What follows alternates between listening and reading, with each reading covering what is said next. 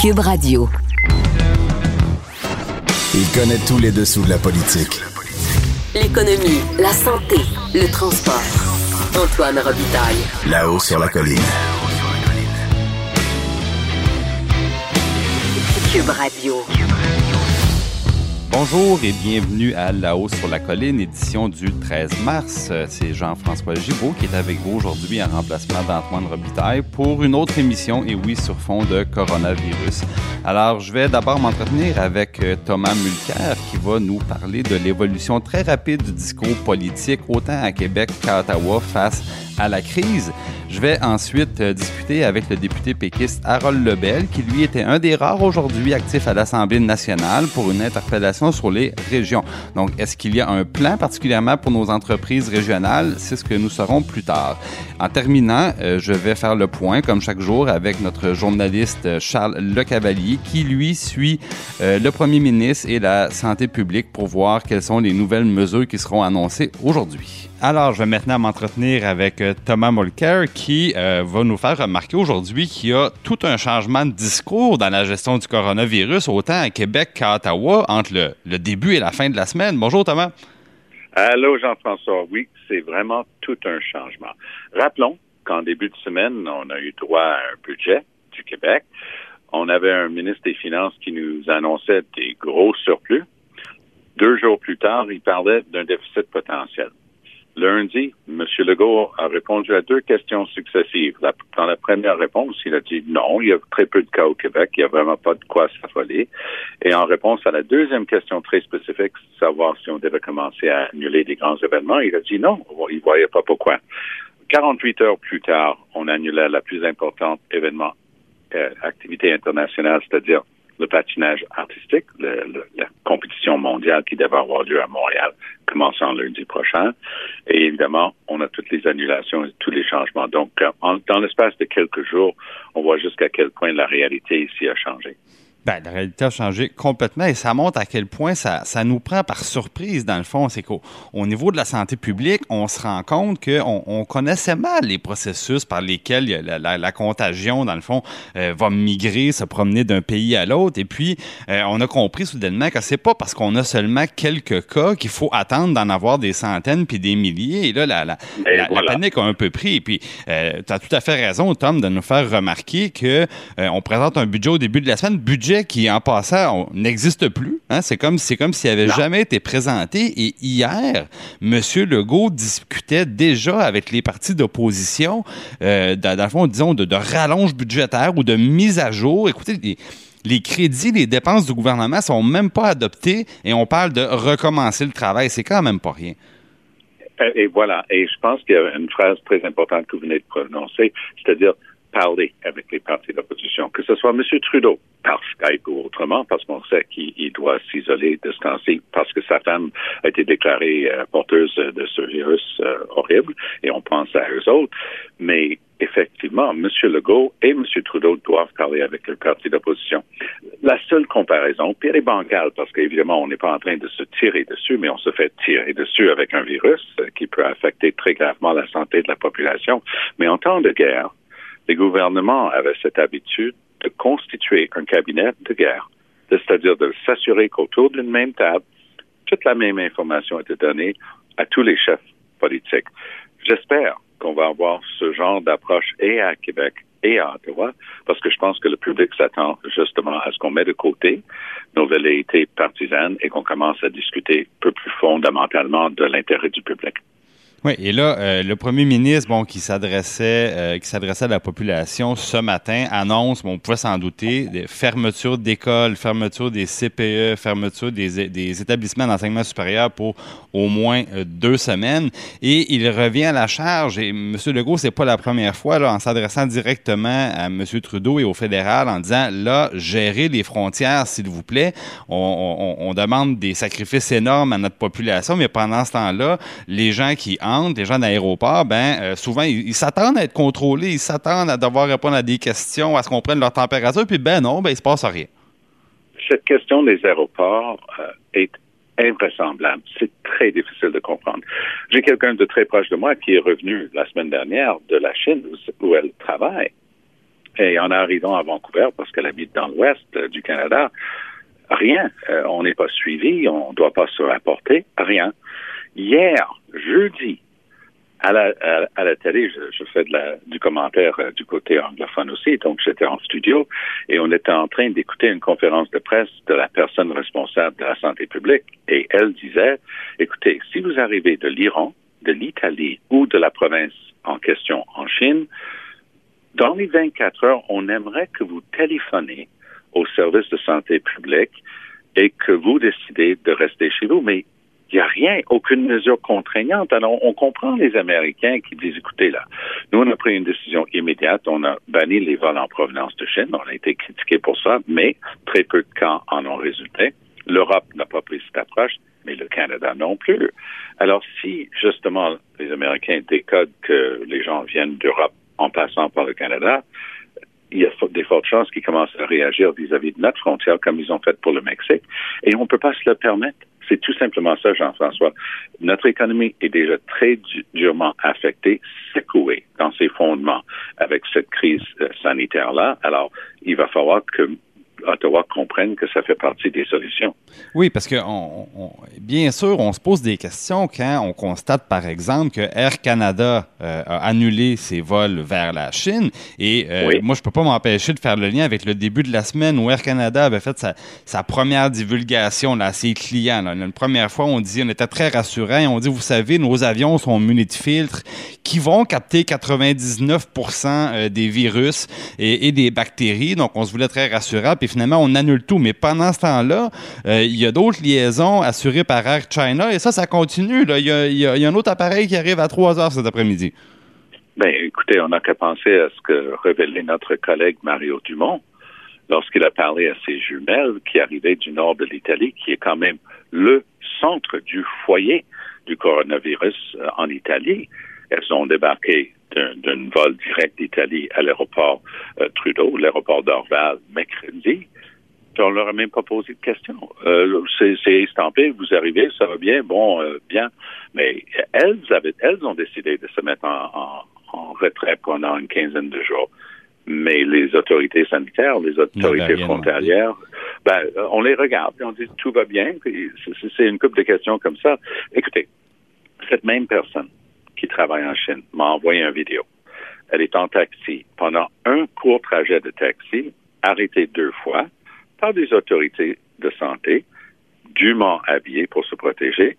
Il faut baisser la fenêtre. Ils prennent la température du passager. Donc, eux, ils n'ont pas niaisé avec ça. Ils ont su tout de suite qu'ils étaient avec une vraie crise de santé publique, ce qu'on appelle aujourd'hui dans le langage de, l'Organisation mondiale de la santé, c'est une, une pandémie. Donc, on est rendu là et il faut agir en conséquence. Bon, maintenant, Tom, euh, on annonçait aussi à Ottawa que les travaux parlementaires sont suspendus. Moi, ça me, ça me surprend un peu. Euh, en temps de crise, euh, on, veut voir nos, nos dirigeants être présents, être actifs, nous, nous rassurer. Est-ce que c'est la bonne solution de dire on suspend les travaux de la Chambre des communes à ce moment-ci? Ça surprend, mais ça se comprend. Parce que si un groupe de 338 personnes au pays qui rencontre un nombre incroyable de gens tous les jours, ce sont bel et bien des politiciens, et ils sont en train en fait, de prêcher par l'exemple, parce qu'on ne peut pas dire, ben, fermer les cégeps, fermer les CPE, fermer les écoles Marat, et en même temps continuer de, débattre euh, comme on avait une période de questions hier. Mais l'autre côté de cette médaille-là, à mon point de vue, Jean-François, c'est l'obligation de M. Trudeau à Ottawa, de M. Legault à Québec, de tendre la main et de dire, écoutez, on ne siégera pas. Par contre, on va avoir des moyens de garder la communication et je vais vous faire une séance d'information, un briefing, comme on dit, tous les matins en vous mettant complètement à jour de l'ensemble de la situation. Je pense que si on fait ces deux choses-là, on est en train de communiquer au public qu'il y a une raison pour laquelle tout est fermé, parce que même le Parlement est fermé. Si le Parlement devait continuer, je pense que le message aurait été c'est grave, mais pas si grave. Il aurait pu avoir une forme, une forme d'incohérence. Merci beaucoup, euh, Thomas Mulcair, d'avoir été avec nous. Allez, au plaisir, Jean-François. À la prochaine. Bonne journée. On dit souvent que les murs ont des oreilles. Nous, on a deux vraies oreilles à l'intérieur des murs du Parlement. Là-haut sur la colline. Cube Radio. Alors, pour ce deuxième euh, segment, je vais recevoir le député euh, Harold Lebel, le député du Parti québécois, qui était un des rares aujourd'hui, un des rares vaillants à l'Assemblée nationale. Euh, Monsieur Lebel, les, les, travaux de l'Assemblée aujourd'hui, ça portait sur les régions. moi, j'avais demandé une interpellation. Je voulais un débat avec la ministre des Régions sur la thématique de mon débat, c'était la centralisation à outrance, qui est encore fait ici à Québec.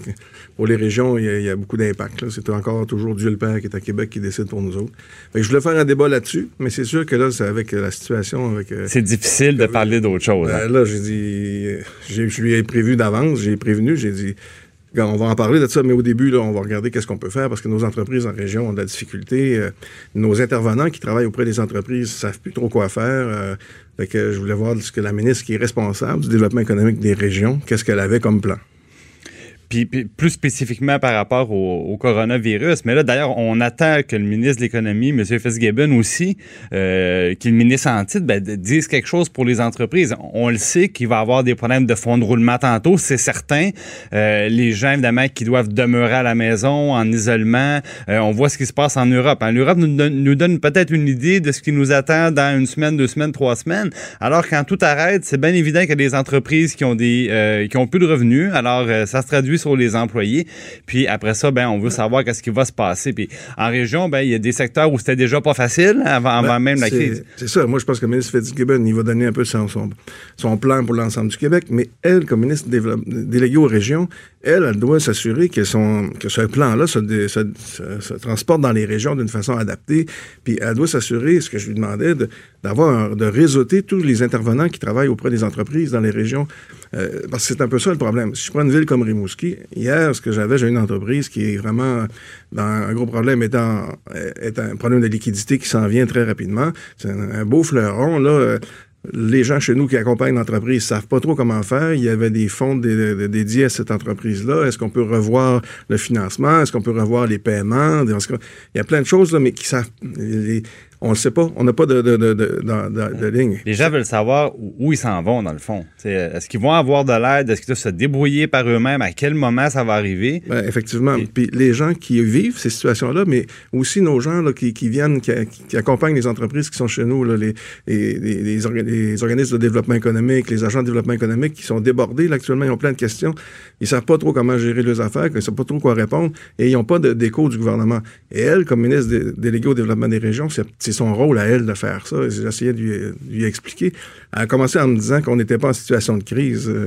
Euh, Là, c'est bien de valeur, mais pendant qu'elle me disait ça, je voyais sur mon téléphone que le Parlement d'Ottawa était fermé. J'ai dit, qu'est-ce que ça prend de plus pour montrer qu'on est en état de crise? En puis en même temps, le premier ministre, ben, lui-même est en point de presse aujourd'hui pour nous dire que les écoles vont être fermées ah pendant deux semaines, les services de garde, bon, ça ressemble un peu à de la gestion de crise. Mais quand même, sur le fond, M. Lebel, euh, moi, j'ai remarqué que le gouvernement a déposé un projet de loi qui vise, dans le fond, à centraliser les achats gouvernementaux. 37. un projet de loi 37. On peut comprendre l'idée. Euh, on veut faire des économies d'échelle. On veut avoir des acheteurs spécialisés qui vont mieux négocier avec les gros fournisseurs. Donc, l'idée est pas mauvaise, mais comme d'habitude, le diable est dans les détails. Et ce qu'on entend beaucoup dans les régions, c'est que les entreprises qui peuvent faire un excellent travail, mais si la commande est, vraiment faramineuse, ils n'ont pas nécessairement les moyens pour livrer des commandes nationales, alors qu'ils avaient l'habitude, par exemple, d'alimenter l'hôpital du coin ou l'école du coin. Euh, est-ce que vous avez soulevé cet aspect-là avec euh, la ministre Oui, on l'a soulevé. Il parle de faire des aménagements. Mais c'est clair que c'est un impact. Si on fait des économies d'échelle, on va aller jusqu'au bout de la logique, mais fermons les régions, puis euh, on, va la faire, l'économie d'échelle. C'est pas ça qu'on veut. On veut occuper notre territoire. Fait ça, c'est un pour occuper notre territoire, si on prend cette décision-là, c'est une décision politique. Et ça, ça a des conséquences, ça a des façons de faire. Il faut, il faut, il faut aller vers ça. Et actuellement, c'est pas ce qu'on sent. Ce qu'on sent actuellement dans différents ministères, même chose pour l'éducation, même chose pour le fonds vert. Euh, les ministres, euh, par réflexe normal, probablement, ils, veulent ramener tout le pouvoir autour d'eux. Euh, c'est vraiment le Dieu le Père qui est à Québec qui décide. Ils ramènent les pouvoirs, ils centralisent tous les pouvoirs. Et euh, ce qui fait en sorte que quand on fait juste demander des autorisations en environnement dans notre région, il y a des délais d'attente, ça n'a plus de sens. Et ça, ça, met en, problème nos, entreprises. Et euh, là, actuellement, ce qui est, tout ça, cette mécanique-là qui était déjà compliquée, qui fallait se battre, là, avec la crise actuelle, ça se complique. sais, moi, je regarde euh, mon centre de congrès à Rimouski, très, très difficile la fin de l'Océanique à Rimouski, c'est des, c'est des, beaucoup de monde qui venait, les hôtels, les restaurants, les, euh, fait il y a plein de, l'économie est, mise à mal, là, il va falloir qu'on ait un plan plus structuré. Puis qui, va comprendre les régions, qui va, qui va s'adapter aux régions, puis qui a un, lien, un contact réel, rapide entre l'État et les régions pour qu'on puisse se revirer de bord vite. Ben exactement. Moi, ce qu'on me dit, c'est que le plan, euh, d'abord, le début du plan, disons, viendrait dimanche. Euh, donc peut-être que dimanche, on aura un peu plus de, peu plus de, de, développement. Euh, maintenant, vous venez de faire allusion au fait que le Parlement à Ottawa est fermé. Euh, on, a appris ça. Maintenant, je pense que hier à Québec, parce que les choses évoluent tellement vite. Hier à Québec, on nous disait le public pourra plus accéder à l'Assemblée nationale parce que normalement, il y a des visiteurs qui se promènent, ils vont dans les salles de commission, ils vous écoutent dans les tribunes du Salon Bleu. Là, on a dit, ben, on ferme au public. Mais est-ce qu'on va devoir aller plus loin que ça puis faire comme Ottawa est-ce que c'est ce qui circule aussi euh, à Québec? Ben, je pense que c'est pas euh, mis de côté comme euh, solution. Sauf qu'il y a des enjeux. On est en train d'adopter un budget, il y a des crédits, il faut que l'État fonctionne. il y a des règles parlementaires qui, qui, donnent du temps à l'opposition, du temps au gouvernement. Fait a toutes ces règles, ces règles-là qui sont là, qui doivent être respectées pour arriver à adopter un budget, à adopter les crédits. Fait que là, est-ce qu'on peut comprimer tout ça? Est-ce qu'il y aurait un consentement de tout le monde pour comprimer tout ça si on arrive à fermer? Mais il ne pourrait pas, comme demain matin, dire on ferme un matin. Il serait pas prêt. Il, serait, là, il y a trop de choses à régler. Là. Il, faut, euh, il faut adapter les crédits, il faut payer notre monde, il faut, euh, il y a des décisions à prendre que fait en sorte qu'on doit, on on doit avoir un délai. Puis là, les gens sont en train de se parler. Si ça avait arrivé, qu'on soit capable de survivre de bord. Puis en même temps, moi, bon, le premier ministre fait le point chaque jour, même, même la fin de semaine, mais euh, c'est quand même important d'avoir aussi le point de vue euh, de l'opposition. C'est-à-dire que euh, on est en situation de crise, je pense qu'il faut serrer les coudes, le gouvernement fait, fait le travail de son mieux, mais c'est jamais mauvais hein, d'avoir des, des, des, gens devant nous qui sont là pour nous questionner, qui sont là pour s'assurer qu'on fait les choses de la meilleure façon, qu'on a des, des comptes à rendre. Donc, il y a cet aspect-là aussi où ça fait partie, dans le fond, de la, du bon fonctionnement du gouvernement du Québec d'avoir en avant d'eux des partis d'opposition qui les questionnent, qui donnent des fois le relais des citoyens aussi à, certaines interrogations, à certaines inquiétudes. Euh, vous parlez des entreprises en région, ça prend des gens pour lever la main, par un moment donné, dire ben, peut-être que vous avez un, très bon plan à Québec, là, mais j'ai dit chez nous, c'est pas pareil. Oui. la lettre que hier, j'avais une lettre d'un entrepreneur qui est en difficulté chez nous. Et cette lettre-là, sans nommer l'entreprise, ce matin, devant la ministre, j'ai lu des extraits de la lettre. Qu'est-ce que vous répondez à ce monsieur-là? C'est un peu ça mon rôle. Actuellement, ce qui est un peu particulier, euh, c'est que c'est sûr qu'avec la crise, les chefs, les, euh, partis se parlent. Parce que euh, c'est, la situation qu'ils demandent. Il faut aller au-dessus des partis politiques. Là, c'est, une question de crise. Fait faut, faut qu'on se parle. En même temps, les oppositions doivent continuer à faire leur travail puis poser des questions au gouvernement. Et là, il ne faudrait pas que le gouvernement nous dise, posez plus de questions, on est en état de crise, c'est nous autres qui décident. Là, ça, ce ne serait pas une bonne idée. des fois, c'est une question de temps. Mais, euh, il faut, faut il faut, il faut pas que ça nous empêche d'aller sur le sur le fond des choses. On, peut le faire. Je pense que les circonstances commandent effectivement peut-être qu'on mette la partisanerie de côté, mais ça change rien qu'il peut y avoir des très bons points de soulever, puis que les, les, les, gens de chaque de chaque région, chaque comté, ben ils, veulent pouvoir aller voir leurs députés puis savoir que le message va, va se rendre à Québec. Puis il faut que le gouvernement soit ouvert à ça, à nous écouter, à nous entendre, sans penser qu'on va toujours les mettre, leur donner des gens bêtes. C'est pas le cas. Bon, euh, donc on, à suivre pour savoir s'il y aura une fermeture ou pas de l'Assemblée nationale. Merci d'avoir été avec nous, M. Lebel. Avec plaisir. Bonne journée.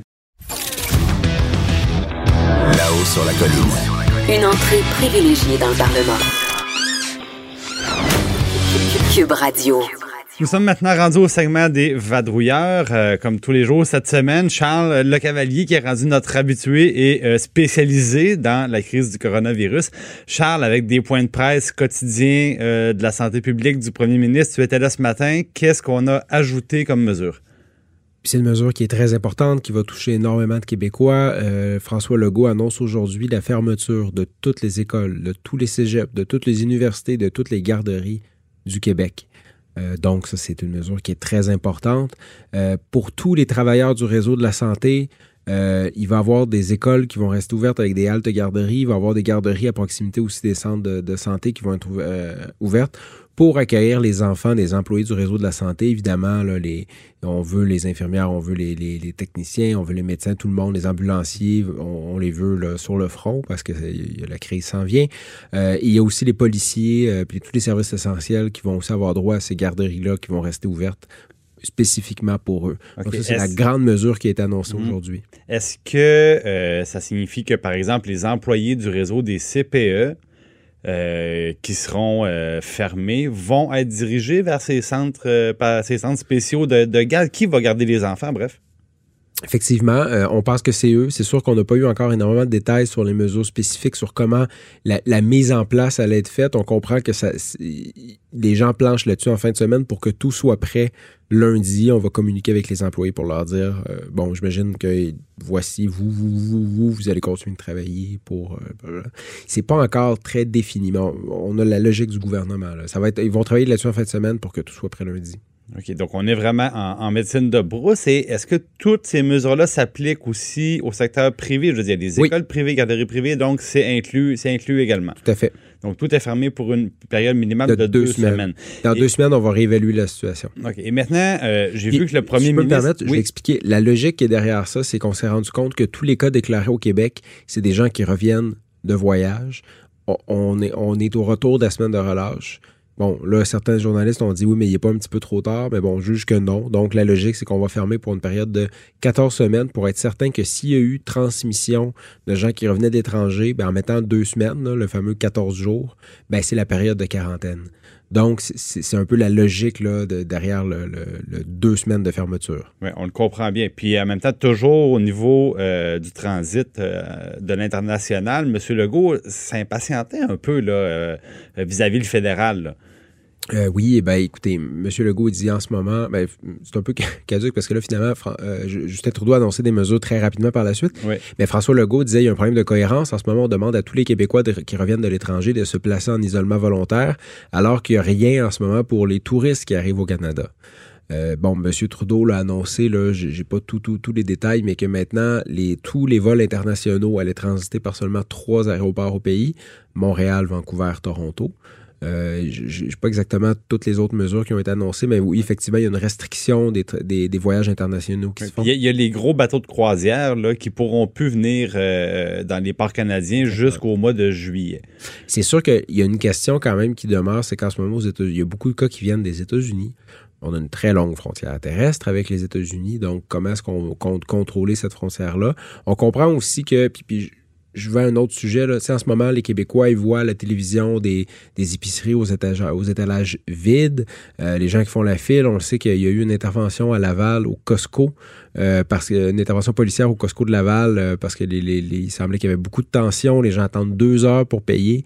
François Legault dit à tout le monde, calmez-vous, il n'y a pas de pénurie de prévu. Euh, y a des, les livraisons sont en route, euh, les, camionneurs travaillent, les, bateaux roulent, les bateaux flottent, les trains roulent.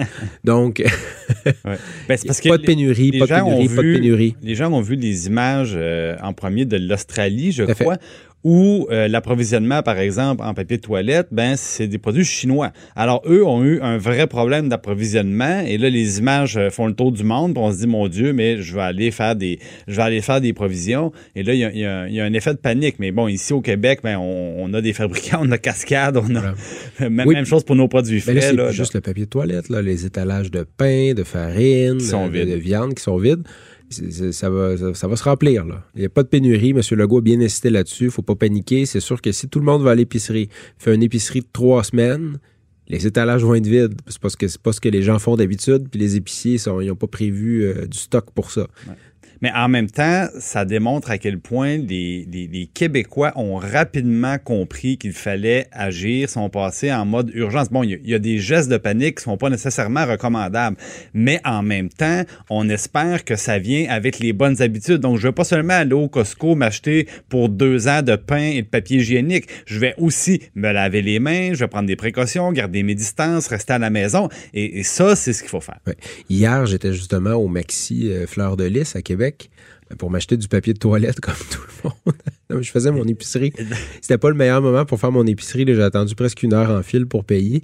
Mais c'était, les gens étaient calmes, mais bon, euh, ça parlait d'aplatir la courbe la fameuse courbe, les gens ben ils ont bien pigé. Là. Pour que, dans le fond, c'est on en a parlé hier, je crois, Charles.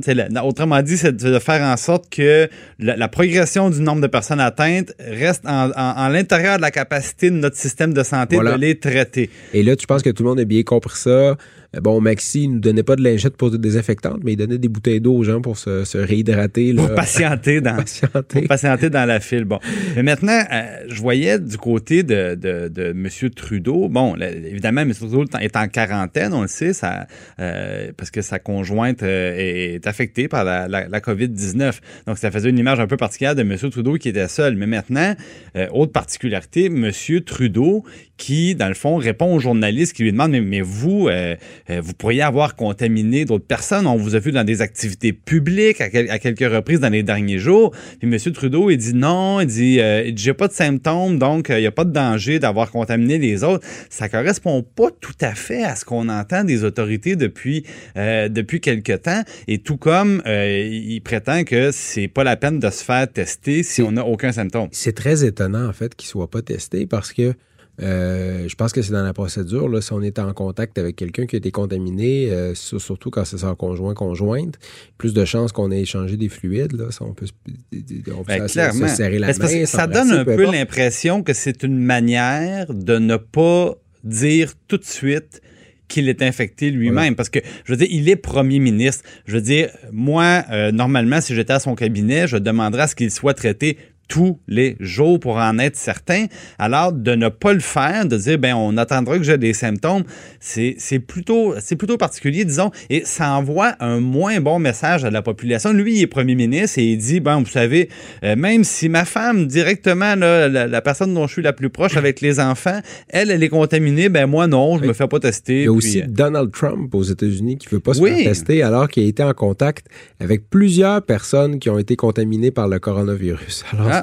c'est pas le seul. C'est peut-être une, maladie spécifique au chef d'État de, ne pas, vouloir se faire tester. Mais je sais pas. Est-ce que c'est une question de pas vouloir créer de la panique? Mais bon, on le sait que des gens peuvent être asymptomatiques puis transmettre la maladie. Tout à fait. Euh, je, je, un peu, euh, je comprends pas trop pourquoi, euh, pourquoi il veut pas faire de le test, là, ça, pas, fait pas mal. Euh, Charles, il y avait euh, le député Harold Lebel là, qui était juste avant toi qui nous disait il y a des discussions pour fermer l'Assemblée nationale. Est-ce que M. Legault en a parlé?